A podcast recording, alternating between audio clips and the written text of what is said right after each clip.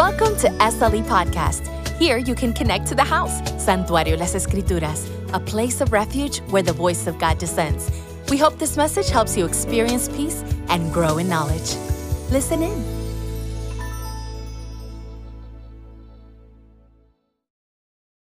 I'm so glad that you're here. So glad that you you didn't didn't uh, you weren't afraid to get a little wet out there. Amen. I remember that in New York City, whether it rain or snow, I had to go to work. Hello, come on. And in New York, you had no excuses. It was a snow, how you say, storm. Amen. So if if that water it wasn't going to, or the snow, it was not going to keep me from going to work tomorrow. Hello, it should not keep me from coming to to uh, church today. Hello, come on now. And sometimes the enemy will use any excuses. Don't go because you'll get wet. Well, thanks God for umbrellas. Hallelujah. Amen. I'm not going to melt. You, you ever seen that lady? She said, I'm melting. What was that? The Wizard of Oz. Yeah, I am melting. You know, now, now the pastor saying, now I know what y'all be, be watching. okay, let's let's skip that and get to the word before we get in trouble here. I am so glad that you're here. I thank God that you decided to take a break from the world for Jesus, and, and, and I love it that in your daily agenda you're so busy we know we you have a lot to do and, and, and i love it when people decide to say you know what i am putting a pause because i'm always going to be busy too busy for the things of God. Come on now. And I thank God that today you decided to come put your daily task on hold and say, I am going to church to praise. Come on. I am going to church to pray, to listen to some word, to ask for guidance, receive guidance, protections, blessings. I don't know about you. And that's all free. Hello. Come on. Coming from heaven. Why not? Right? And sometimes we stay home because we have so much catching up to do that an hour goes by and you've done nothing. Amen. When you could have been here and I were receiving and, and hoping and waiting and knowing that God makes a way out of no way and God wants to help. You know? God wants to help. Amen. Listen, there's always so much to do in life that it will seem endless. Amen. When you finish one thing, something new will come up. Come on now, to add to your agenda. Amen. Things to do, people to see, deadlines to meet. Hallelujah. But I love it that today you chosen, you have chosen what is better, and that is being in the presence of God. Amen. Please get your Bibles. Please stand. And um, turn with me to the Gospel of Luke, chapter 10, verse, verses 38 through 42. Amen. Hallelujah. Yes, the book of Luke, chapter 10, verses 38 42.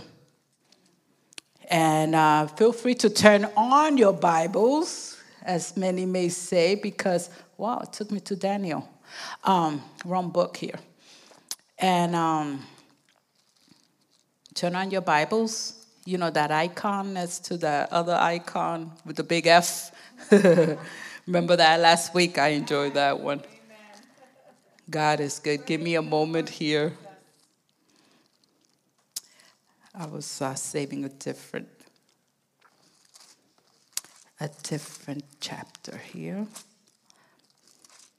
You have it, church? Amen. Amen. The word reads In the name of the Father, the Son, and the Holy Spirit. Amen. Amen. As Jesus and his disciples were on their way, he came to a village where a woman named Martha opened her home to him. She had a sister called Mary who sat at the Lord's feet listening to what he said. But Martha, who was what? Distracted. Who was what? Distracted by all the preparations. You know, she was very busy because we got so much to do. Hello. It says, but Martha was distracted by, by all the preparations that had to be made. She came to him and asked, Wow, she's, she, this Martha is bold. She tells the Lord, Lord, don't you care? Wow, she's bold. I could see Jesus' eyebrow going from here to here. Really? You want to talk about caring right about now? She, he, she goes, Lord, don't you care that my sister has left me to do the work by myself? Self? Tell her to help me. Really? You're so demanding. It's crazy how we want things our way or the highway, huh? Come on. 41 says, Martha, Martha. The Lord answered, You are worried and upset about many things, but the only one thing is needed. Come on now. Mary has chosen what is better, and it will not be taken away from her. Thank you, God, for what you are about to do in our lives today. I believe it that you got a powerful word, God, that you will open our spiritual eyes to see, God, that we are too busy, God. Too busy, too many excuses, God. And the best thing we leave, God, for last. God, thank you for loving us. Thank you for your mercy in the name of Jesus. Amen. Have a seat.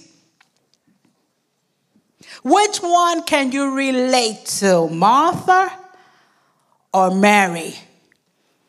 They were both so very excited, right? I mean, I would too if I knew Jesus was coming home, right? In the physical. Hello, come on now. So they were both excited. Ma- Maria took advantage of the visit. And what did she do? She simply sat by Jesus' feet. But Martha worried about serving Jesus, and you would think that's a good thing too, right? To serve Jesus. Amen. But sometimes we work so hard and we always working and working and working and we miss it. Amen. That God doesn't want your work, He wants your time. That time that's taking away your work. Hello, come on now. Amen. And I love it that Martha, uh, uh, uh, she, she, she meant good. She has a good heart. I mean, by serving Jesus and the, and the disciples, after all, it, it is an honor to have the Almighty King at home. But Maria made Martha so frustrated you know it almost seems like the like like martha like the pastor said earlier was demon possessed Come on now. Why are you so angry? Because I want to spend time with God. Hello. Come on. And Maria made Martha so frustrated because she wanted her to help her with the responsibility to the things that needed to be attended to. And there's a lot of things in our lives that we need to take care of. Hello. But who's first in your life? Amen. She didn't realize Martha did not realize that although she meant well, she was neglecting her guests. She was neglecting, although it felt like she was serving, she was actually neglecting the most important thing her soul, her spirit, that that's going to last forever. She was neglecting that by not spending time with Jesus, making Jesus first priority. Amen. I look up the word priority and look what it means. Look what the word priority. I know you have heard the word, but, but sometimes we need to hear of the meaning as well. The word priority means the fact or condition of being treated as more important. It, it means a thing that is regarded more important than another. In other words, you have two things that are important, but you decide on one to be more important than the second thing that's important. Get me? He's not saying leave aside what's important to your life. He understands that. But don't forget the giver of all. Amen. That when you come and attend to those things that are important and it doesn't work, you could always come to God that could make that important thing in your life work. Amen. Don't get me wrong. It is very important to attend to all your important things, those things that you consider important, like your job, your family, your health, your life. But don't forget that the most important thing here is God who gave you your job, your life. Come on now, your family, your health. Amen. And sometimes we put God to the side because we are so busy because we want to play catch up. Hello, when it's when I'm off from work, hello, I want to play catch up. Come on now, right? When you're off on vacation, sometimes we need a vacation from a vacation because there's so much we, we still need to catch up for. Amen. But what if you decide to take time for God and not from Him? Amen. God matters. And sometimes the enemy uses those important things that are legit because my family are important. It is legit, you know, and the Bible tells us that the enemy is a deceiver. He was going to take those things that are important and make it seem as it is true. You ever seen that? How the enemy will say, Hello, come on, you know, like he did with Jesus at the desert. Come on. You know, if you're hungry, you got the power to make those, those rocks bread. Come on, you're hungry. Why don't you? Trying to test God. Amen. And we don't need to test the Lord because He is with us. He will always provide. But look at this. Eventually, eventually, no matter what you attend, that is most important at the end of the day is going to have to take you to God. Because there's nothing too important in life right now that you could attend to that's going to save your soul. Come on now, or your spirit. Hello. You notice that when you take care of that important thing, something always comes up that it becomes, once again, important. Come on. And the enemy is going to make sure that you always got something important to do, putting God in second place. Amen. And we come up with great excuses because I don't want to say that, you know, I don't even want to say excuses. They are legit excuses. But I love it how in verse 40 it says here that Martha was what? This distracted. Thank you. She was distracted. At one point, you're going to have so many important things to do that you are going to be so distracted. Come on now. That is going to pull you. You know, the word distracted, I have read in the Greek, that means pulling you away, apart from distraction. Yeah, because when you are being distracted, that means that it's pulling your attention away what you normally will focus on. Come on. Amen. So he makes sure, the enemy makes sure that you are busy, busy, busy. You know, we look up the word busy, and the word busy means always active, always occupied, always. That's what the word busy means. And busy doesn't mean that you're doing something in the physical all the time. It could be that your mind can be running busy as well. Because I don't know about you, you could try to go to sleep, and when you go to sleep, you're thinking already of what you're going to do tomorrow. Your mind is busy, busy, busy with the important things you have to do. I got to do this, that. Hello, you're busy. So busy that you're being this distracted. distracted. Amen. It's funny how yesterday, um, yesterday, uh, sister and uh, sister Rosa and I, we were talking about these type of things. How busy? How you doing? And we we talk on the phone, and we were like, "How you doing, sister? Good. Doing this, that. You know, busy. You know." There's always something to do. And uh, we were talking about that, and all of a sudden, we both came up and we go, wow, the enemy is a deceiver. the enemy will call what is good, I'm sorry, what is evil good, and what is good, we call it. Hello, come on now. Not the enemy, because the enemy will try to say that what is evil is actually good. Come on.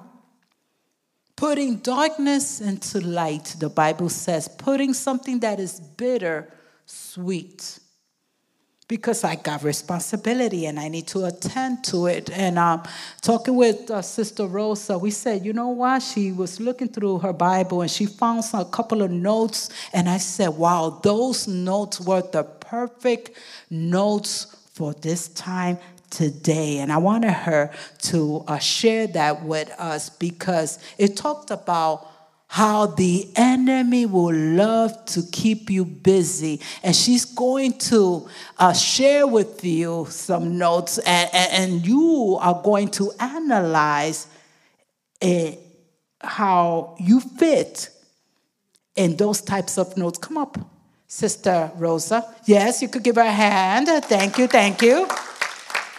We were talking yesterday about how the enemy do have uh, what we call uh, the devil strategies. He's got uh, uh, uh, agents, you know, and the devil's job is always to send agents, you know, to do things, to to take away, you know.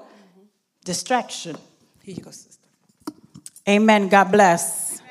At this hour, I place every person that is here under my voice to be able to analyze and be able to understand what is about to be spoken at this place. I pray in Jesus' name that every mind, that every eye, that every ear may hear my voice and be able to understand and translate what is going to be spoken and may be able to evaluate it in their life. In the name of Jesus, and the church says, Glory to God. Hallelujah. What I'm about to read is something that is going to be uh, heard in your in my within my voice but is going to be translated within your mind.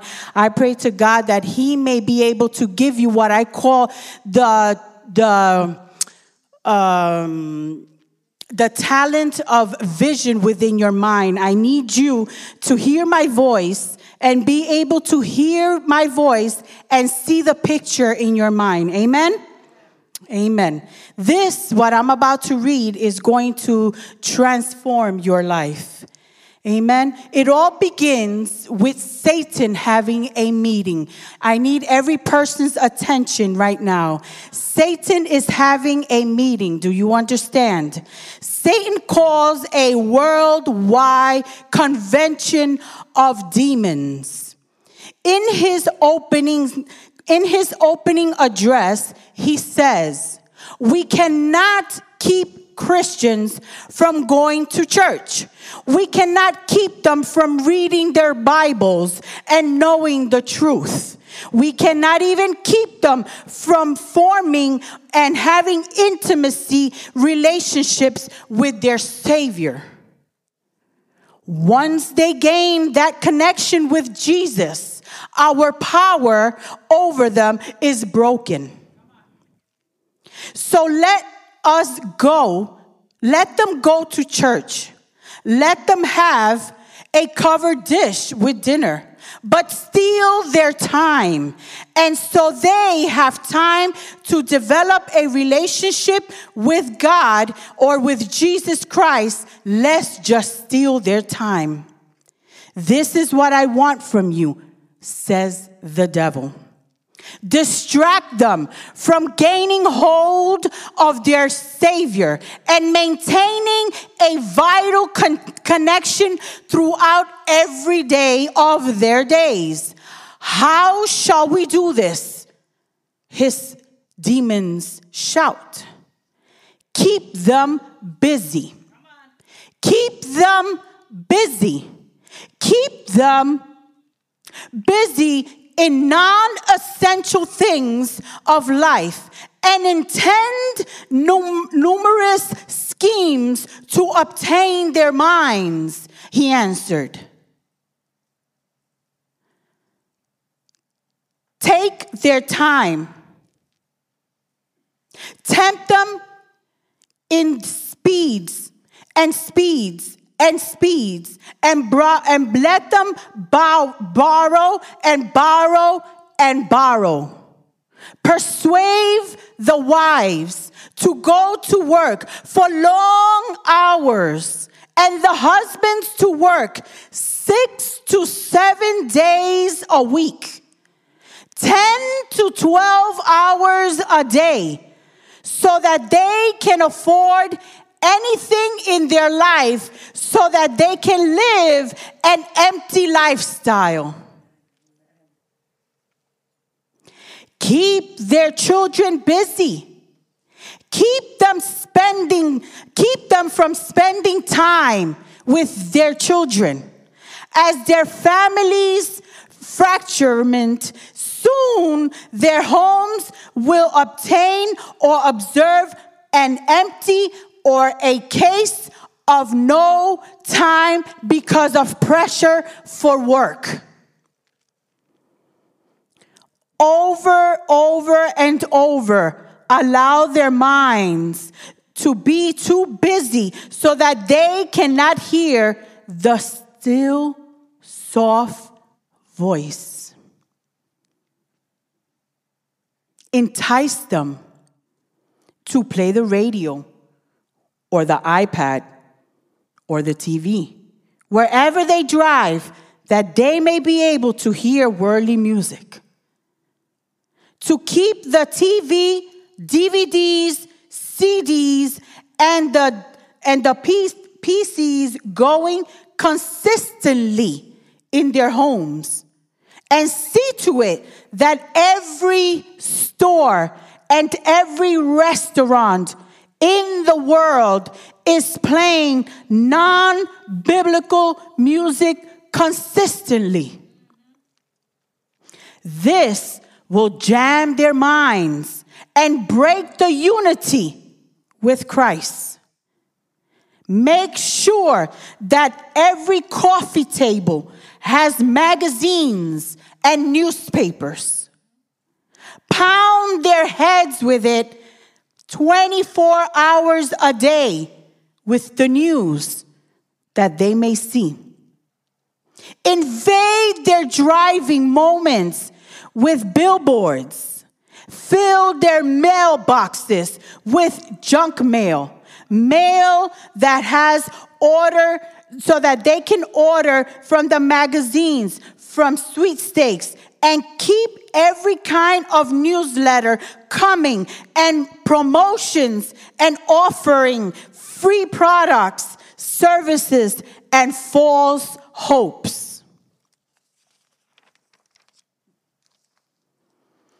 Keep skinny, beautiful models on the magazines and TVs so their husbands will believe that outward beauty is what's important and they'll come on become unsatisfied with their wives. Keep the wives too tired to love their husbands at night. Give them headaches too. If they don't give their husbands the love they need, they will begin to look elsewhere. That will, that will fragment their families quickly. That will break their families quickly. Give them Santa Claus to distract them from teaching their children about the real meaning of Christmas. How about let's give them a, a Easter bunny so that they can talk, so that they won't talk about the resurrection and the power of sin and death. Even in every recreation, let them be distracted. Give them in return from the recreation exhaustion Keep them too busy to go out to nature and reflect on God's creation. Give them amusement parks. Give them sports events. Give them plates. Give them concerts. Give them movies instead, but keep them busy, busy, busy. And when they meet for spiritual fellowship, involve them in gossip and small talk so that when they leave, they may leave with trouble con- conscience. Crowd their lives with so much good, cause that they have too much time to so that they won't have too much time to seek the power of Jesus. So they will be working in their own strength, sacrificing their health and their family for the good of the cause. It will work. It will work. Keep them busy. Keep them busy. It will, it is quite a plan. Then all of a sudden, the meeting adjourns. Meeting adjourned. The demons went eagerly to their assignments, causing Christians everywhere to get busier and busier and busier and more in a rush, going here and going there, having little time for God and their families, having no time to tell others about the power of Jesus that changes their life. I guess the question is Has Satan been successful in his schemes? You be the judge of that. Does busy mean be, being, you, under, S, Satan, Y, yoke? You be the judge. Are you being under Satan's yoke? God bless you, church. I love you.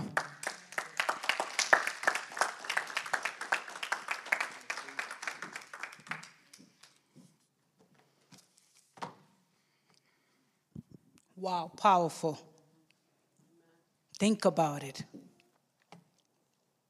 Wow. Can we relate, at least in one thing that she mentioned, that happens at home? I don't know about you, but I turn on the radio and it automatically something, a commercial, something, an entertainment you know, something to pull your attention, like we did before. We said before, this distraction. That's what happened with Martha. She got so distracted with so many things that we have to do that she gave less importance to what was really important. That is you know, the devil is a deceiver. He says, if I can't beat him one way, we will try another way, but we will succeed. It's like she said, what is the question today? That's the devil succeeded. I am glad that you're here today because this is a decision that you made that you are here today. That alone tells that it all is, it's all a matter of making a decision. Like today, the weather could have been a distraction. The weather could have been a good, legit reason to stay home, right? But instead, you made a decision, and this is how we overcome. Because of the things of life, how do we overcome, Jackie, all these things? These are things that are in our faces, right? These are things that, that how do I overcome? Distractions. The word means interruption. The word means entertainment. The word means pursue activities over and over. Pursuing means that all the time you're active, you are busy. Wow, how the two at one point join together. The devil is a liar and the way to overcome these distractions because they are part of your life, hello, is by calling out to God in prayer. And be specific with your prayers.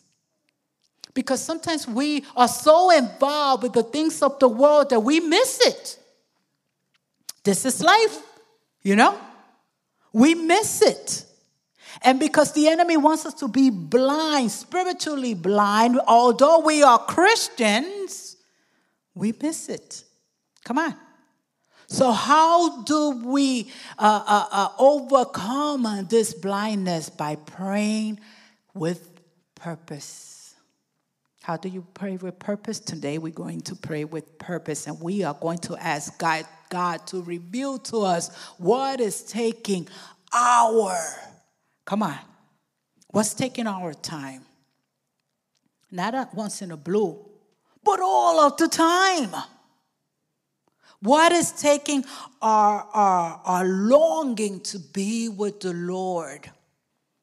Because when you really think about it, He's going to give you something. The enemy is going to give you something that you are going to love, that your flesh is going to love, right? He ain't going to give you something that's going to be temporary. He says, if I could give you something that you love, that you desire, that you get, that is a fleshly thing, I won. And if I could keep you like that, doing worldly things and not spiritual things, eventually you'll forget God. And unfortunately, that's what happens. We get so busy in the things of the world that we remember God when we're eating. Real quick, we have a, a quick prayer. God, thank you for this food that I'm eating. Amen. Sometimes we're, we're already chewing. Come on now, before we, we, we finish saying, God, thank you for this food, and we're, oh, thank you for this food. Amen. We don't even give him a hello, a great respectful prayer. Come on. Thank you for the, come on now. Thank you for the food. Thank you for the hello, for the roof over my head because I am so busy for you, and yet when I call out, you are there. Isn't that crazy? That God is not there when you decide to call, He is there even when you don't think of Him.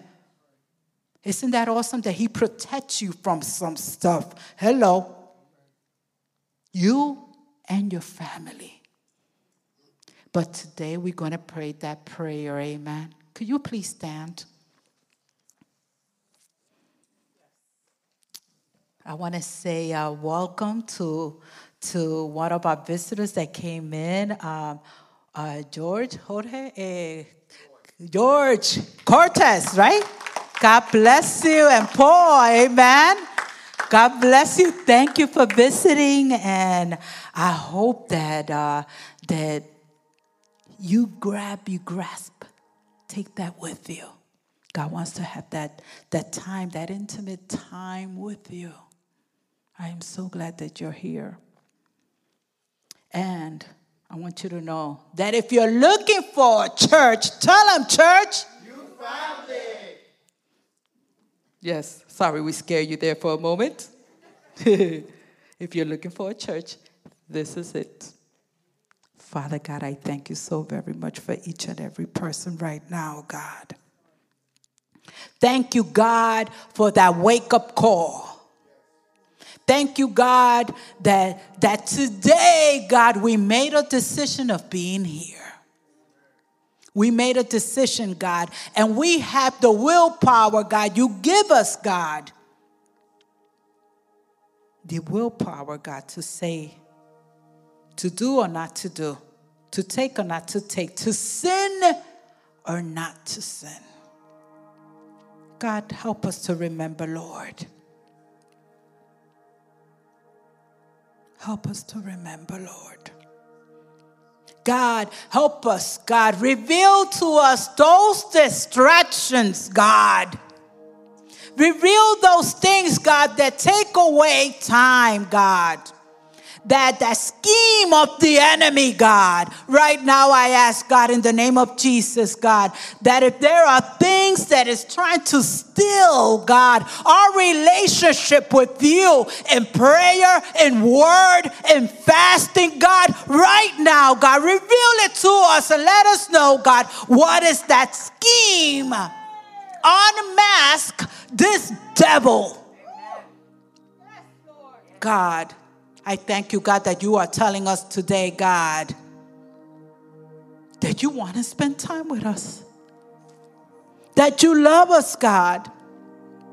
That not to, to be so, so involved, God, with the things of the world, God, that we we just give you, God, what's the leftovers.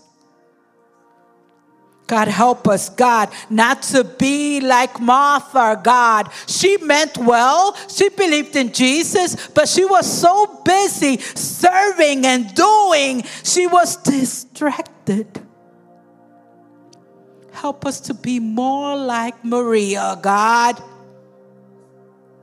To put the world on hold and say, Shut up, world. I'm going to spend some time with Jesus. Jesus. Because I get to spend time with my family because of Jesus. I get to say thank you for my job because of Jesus. You see, there are things that we have that He provided because all comes from Him.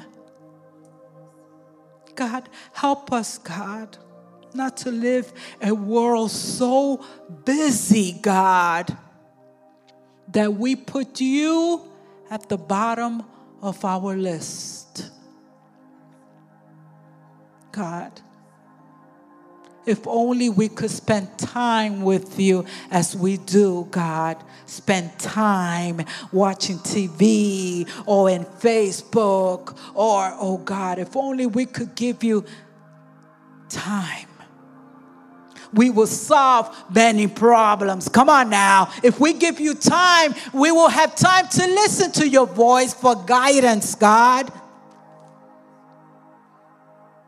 We will know what to do in time of chaos if we would spend some time with you. Thank you, God, that you love us and that Jesus, Jesus himself told Martha, You worried so much, Martha. You worry and you get so upset for so many things. And so many things, God, that we cannot resolve ourselves, God. And we miss it that we could go to the problem solver. You could solve my issue, you could heal my pain. And we miss it. Help us, God, not to depend on the things of the world, God, and leave you behind. Help us, God, to understand, God, that you are first. Because time with you, God, is precious. God, I thank you for each and every person that's here. God, you know their petitions. You know their minds, God. You know their hearts, God. I ask, God, that you, God, right now in their hearts, God, those petitions, God, right now, God, make your presence known in their lives, God. And if there's any sickness right now, God, in the name of Jesus, God, any sickness right now, God, pull it from the roots, God, right now, in the name of Jesus. Jesus, we believe in the healer. We are still a miracle working God. There is nothing impossible for you, God. Right now, God, work in their families, work in their lives, God, work in their sickness, God, right now, and let them, God, testify, God, that you did it. That you did it that you did it. Pastor Tony, please come up. I need prayer for Pastor Tony. In the powerful name of Jesus. I want everyone to stretch your hands. You know, God's got the last word and we believe it. You know? The Bible says that when someone is sick or in pain, if you are sick and in pain and need prayer, you come up and we're going to pray together because the Bible says that He took our sickness onto the cross. He took our sickness out, He bore our sins. And we believe in the doctor of all and God's got the last word. And we're going to pray for you, Pastor. We're going to pray for you. Father God, right now, right now, God, you see these, these sheep, God, that stand in the gap for their pastor, God, right now, God. Right now, Holy Spirit, we ask in the name of Jesus, God, that you remove, God, all pain, God, right now in the name of Jesus. God, that right now, God, that all pain, God, that everything that wants to come against, God, in the name of Jesus, we declare healing right now, God. The Bible says that there is power in prayer, that when two or three comes together in agreement here on earth, something happens in heaven right now. Holy Spirit. You know, God. Put everything, God, anew, Lord. His heart belongs to you, God. He has declared that his heart belongs to you, God. And we testify of your glory, of what you're doing in his life, God, because he could testify, God, that you have healed him, God. You have healed him, God. And he lives to testify that he is a new changed man, God, because of what has happened into his life. And we declare a new heart in the name of Jesus right now. Heal him, God. Heal, God. In the name of Jesus, we declare all pain out in the name of Jesus.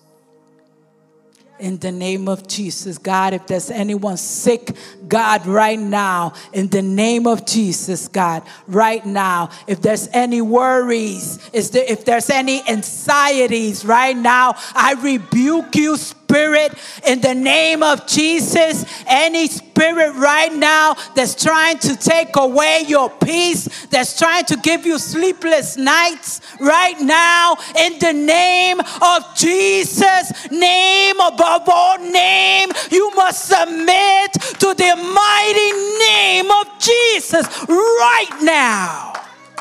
Right now pain in the neck right now, I order you to be healed in the name of Jesus. Pain in your neck right now, in your arm right now, I declare healing in the name of Jesus. Heal, God. The devil is a liar, no matter what the doctor says.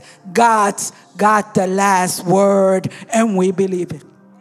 In the name of the Father the Son, and the Holy Spirit. Amen. Give God a shout of praise. Hallelujah. Hallelujah. We are in victory, devil under our feet. Amen. A few words from our pastor, and he will dismiss us in prayer. I don't think there, there could be a better closing than that, right, guys? God bless you all. So, with that said, bless each and every one of you. Thank you. Thank you for being here. Thank you, because every time, uh, the more the more we congregate, the more we see each other, the more love uh, I feel towards you guys, and uh, it is uh, it's a blessing. Amen. May the Lord bless you and keep you. May the Lord shine His face on you and be gracious to you. May the Lord turn his face towards you and give you peace. Amen. Amen. God bless. Thanks for listening. Now you are definitely a part of the family. If you want to learn more about the house, connect with us at slelife.com or on every social platform at Santuario Las Escrituras. Until next time.